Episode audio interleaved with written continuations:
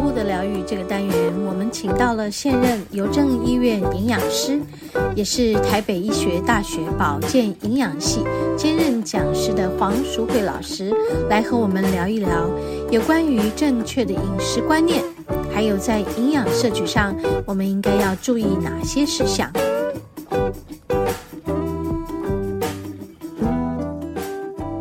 嗨，我们节目进行到第二个单元。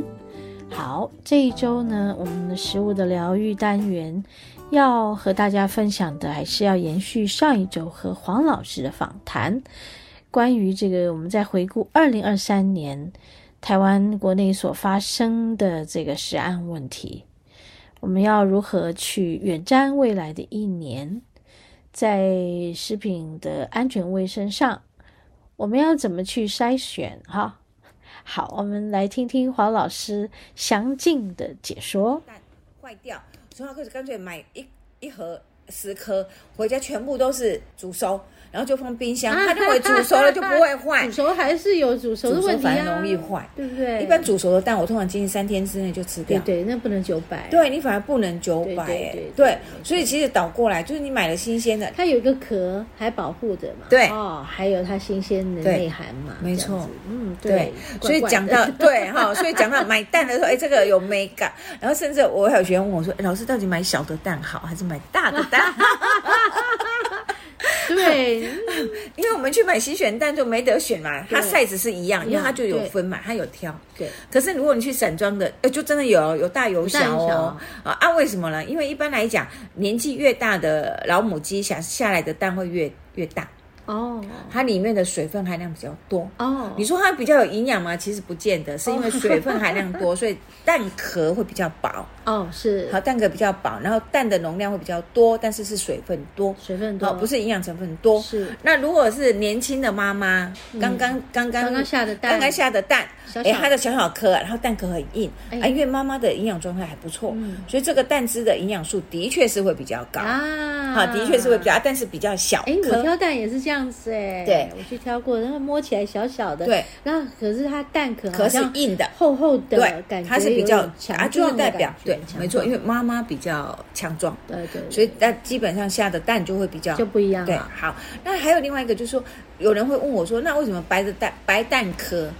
跟土鸡蛋那个蛋，呃，那个叫什么黄蛋黄壳蛋壳有什么差别？营养素有差吗？没差，没有差很多，没有差很多啊，没有差，那是因为鸡种的不一样。哦可是又有另外一种是说，我打开蛋打开，是我的蛋黄是比较黄，跟打开我的蛋黄可以变成橙色，啊像橘子颜色的那一种是是是橙色，那差别在哪？有哎、没有这个真的差别就有差哦这个差别，它在它那个橙色越橙色的蛋黄，代表它的维生素 A 的含量越高越。高，嗯那这个跟什么？跟饲料有关系啊。哦老实说是喂饲的跟饲饲料料有，关所以你我知道市面上有一些，它特别告诉你说，我这个鸡蛋是护眼的，嗯我有叶黄素，哎我有对玉米黄素，我有维生素 A 啊，就因为饲料我有加，哦啊，很自了然解在那个蛋里面，它的含量就会偏就会有高。这个对对对成对，分所以你会看颜色，你可以看得出了来解的，啊。有没有特别说，我一定要去买那个很黄的？啊就看你需求啊。对如果你对希望说，啊，我真的叶叶黄素吃的多一点，维生素 A 多一点，对眼睛好一点，OK，那你就去挑那种是蛋黄是比较黄的，哦了哎解了解比较红的、橙色的那种鸡蛋。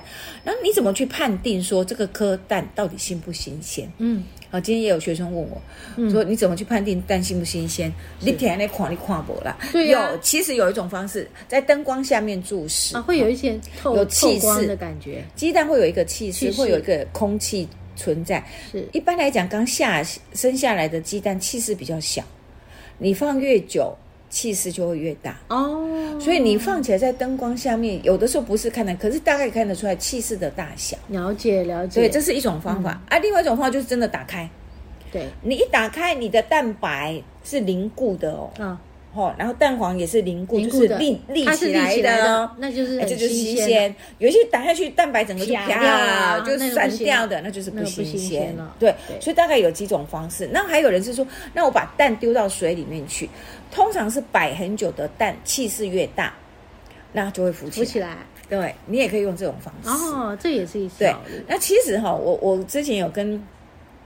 一些美食老师在在互相沟通的时候，他们就说，其实你会发现我们不要常煮水煮蛋、煮卤蛋的时候，不是要剥蛋壳嘛？对。然后遇到很多蛋壳很很难难剥，剥嗯就好生气哦。嗯可是有一些蛋壳很好剥，对哦啊，其实是在乎那个气势的大小。就是说你气势比较大一点的时候，其实你敲一敲气势，然后那个黏膜就很容易剥得剥下开来来，那个比较好剥。所以也就是说，你买到越新鲜的蛋就越不好剥越南剥， 原来它是新鲜的，对，就是这样懂了懂子。了所以就跟大家分享哦，讲到我们从这个蛋的问那题，好多学问哦，真的哦对，好，那就来啊，拉到这里来了。那我们现在的问题就是，那烹调过程里面，沙门氏菌的感染，其实沙门氏菌是会煮熟的。嗯，所以沙门氏菌也是一个很常见的呃细菌，就是很容易存在食物中中间。懂但是因为它怕热，所以我只要把它煮熟加热了嗯沙就可以加热了，沙门氏菌就不会存在了。解，那今天为什么这么多沙门氏菌感染的问题出来？就像我们刚才讲那个法国越南面包，啊，它越南法国面包 倒过来，越南法国面包他去做那个他去做那个蛋黄是酱生蛋黄，它是用生蛋黄黄做的。对他打那个酱的时候是生蛋黄，啊所以如果我们把它煎到整个熟，不是那种半熟蛋的话，就 OK，比较安全哦就比较安全。了解所以回过头来就讲到这个食安问题，哦，就讲到说你这个这鸡蛋我怎么避免这些细菌性的污染，煮熟就是一个方法。哎，所以煎蛋就是要煎到熟。了解那有些人说，诶，那我很喜欢吃那种半生不熟的蛋。对，好，基本上半生不熟熟的蛋的话，就是你要在你的煎锅里面，你的温度一般来讲，我们说要让它到熟啊，温度要熟成。事实上，六十五度到七十五度的范围之内，它就熟成了。嗯，可是你真的要把三文四菌给杀了，大概你要一百度 C。哇哦，所以呢，如果你是吃太阳蛋，太阳蛋的下边温度一定够嘛？嗯对，铁板温度一点另五外高一，边可是另外一边你就是不不会到六十五到七十五度，所以太阳蛋我们就不建议吃，特别是在这种嗯。不是台湾的地区进口。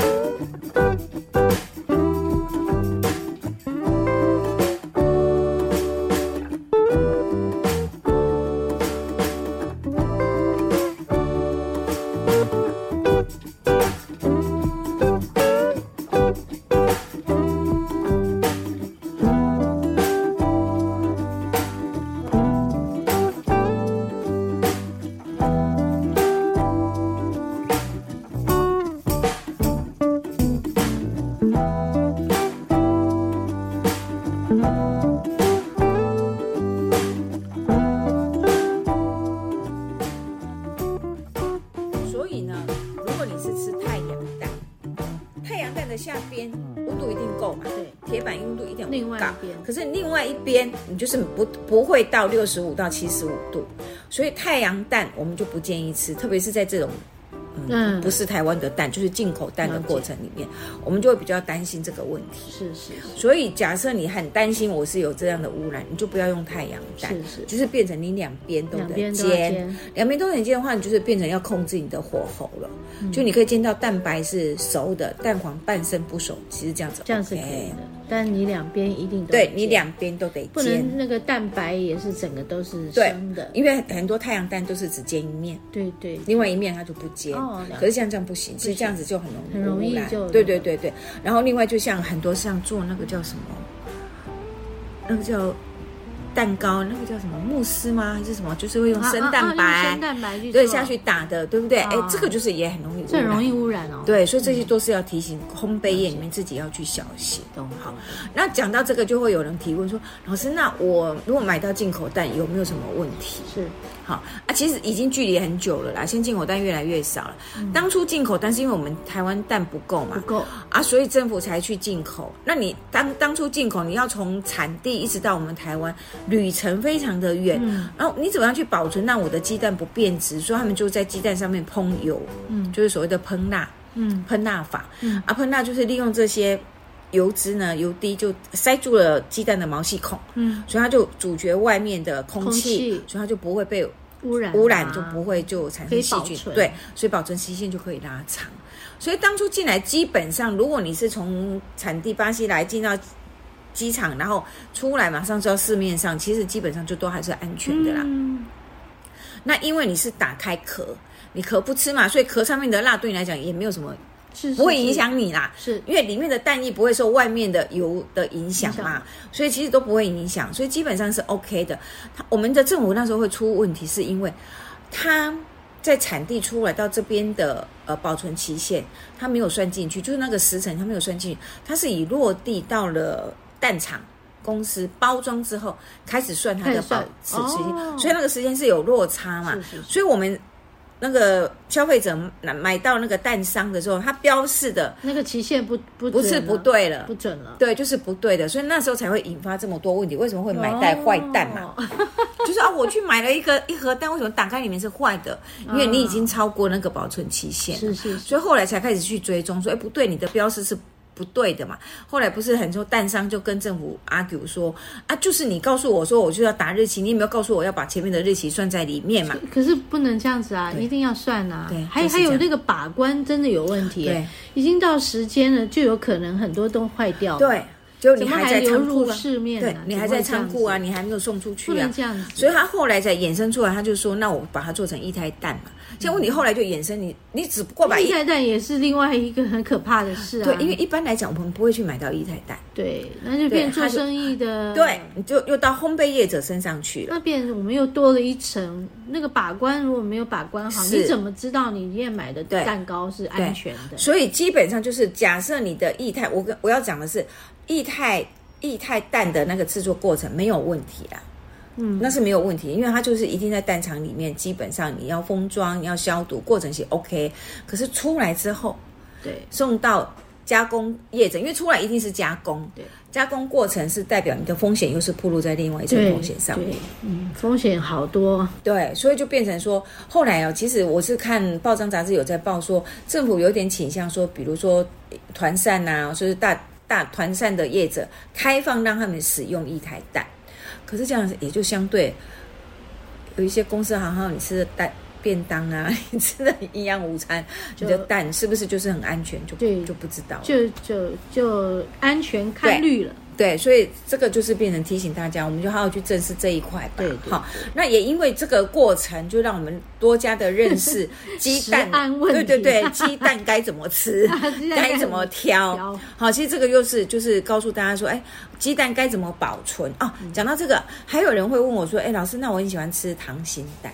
嗯啊。其实溏心蛋的做法是什么？带壳嗯，煮嘛。我今天对就问了我学生说，哎，你们煮溏心蛋，啊，就煮啊，但是不要煮很久嘛。嗯然后就焖它焖嘛嘛，然后就让它焖焖焖，然后就变蛋壳蛋白就是熟的嘛。